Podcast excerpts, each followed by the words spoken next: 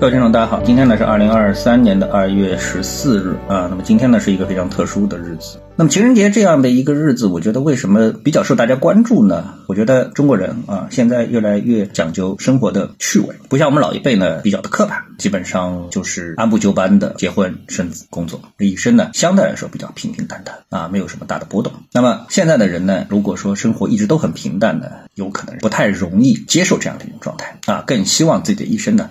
会更精彩。那么各种各样的节日，包括情人节呢，一定是被大家所重视啊。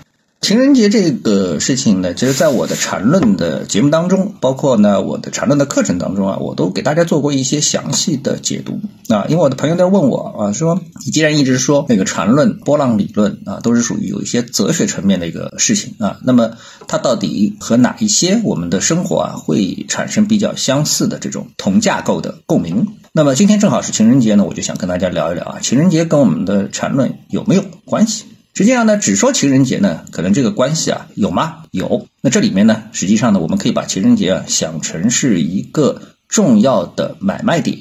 那么如果说今天你找一个女孩子，你觉得你跟她的关系不错，然后呢，你说，哎，我们今天一起过情人节吧。如果这个女孩子答应你了，那么基本上呢，你们等于是签署了一个排他性的协议啊。如果说今天这个女孩子不答应你，那说明她今天脱不开身，也就是说你不是她的第一选择，对吧？那么这种事情呢，在社会当中实际上可以说比比皆是，对吧？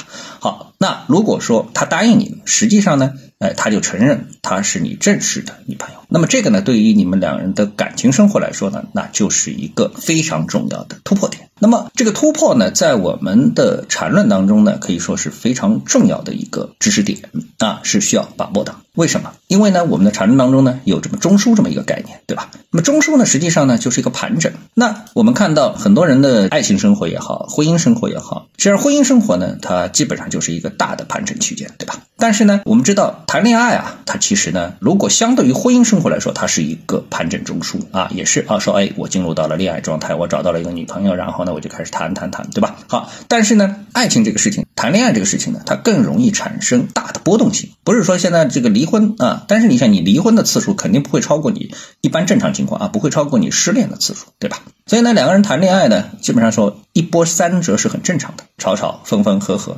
所以这种情况呢，其实我们是很容易啊，把它哎变成一个什么？变成一个走势结构。那你看一般人呢谈恋爱，哎，不管你看他们是郎才女貌啊也好，还是狼狈为奸也好啊，走出个上升五浪是很正常的，当然有的时候啊，他们就是一根直接一根大阳线。那闪婚，那这个闪婚什么概念呢？就是从恋爱的这个箱体的下沿的下方，直接穿透了恋爱这个过程，直接进入到了婚姻状态啊，这就是闪婚。好了，闪婚之后呢，哎，有的人闪离，那又直接呢从这个婚姻的这个箱体当中啊，哎，直接又回到了恋爱区间的恋爱中枢的下沿的下方。当然，这种情况当然从样本的角度来说是比较少的，对吧？但是呢，如果我们说把恋爱作为一个箱体中枢，把婚姻作为一个箱体中枢啊，那么在这个箱体内部呢，哎，我们看到有的人说，比如说七年之痒，有的人说八年抗战啊，那实际上这个都是什么？都是在形容啊中枢的时间跨度。那为什么有七年之痒？因为呢，到这个时间点之后呢，一个正常的上升五浪，就是人与人之间要沟通，夫妻之间也需要沟通，对吧？那么。之前呢，我们说这种沟通呢，可能呢，大家都是充满了激情去沟通，就是说把这个事情一定要讲明白。那这时候呢，哎，一次讲不明白，两次回调，第三次又吵架啊，这就一二三四五浪就来了，甚至于呢，会有很多浪。但是呢，哎，到了某一个时点啊，大家进入什么？大家不吵了，为什么？因为大家对对方的三观已经是完全的确认了，就这这事情再吵也不是一个一定需要研究对错的这么的一个问题。好，那么从。感情生活来说，那就是左手握右手了，对吧？那就开始作为这种热度啊，有可能就开始走 A 浪了。但是这个 A 浪回踩，只要不突破婚姻中枢的下沿，这个婚姻就会继续的存续下去。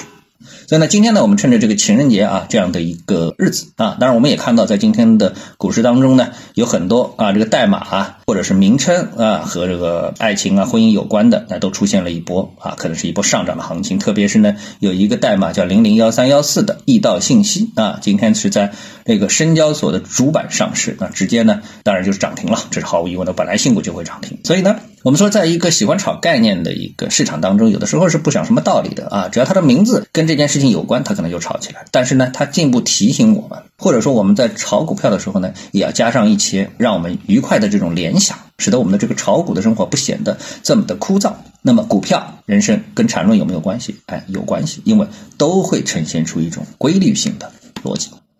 好，那么今天呢，我们就跟大家探讨一下，各位有什么想法或者是感受的话呢，欢迎在评论区里呢一起的交流，也希望各位呢是多多点赞、转发、订阅我的频道专辑啊。我们下期的节目时间再见。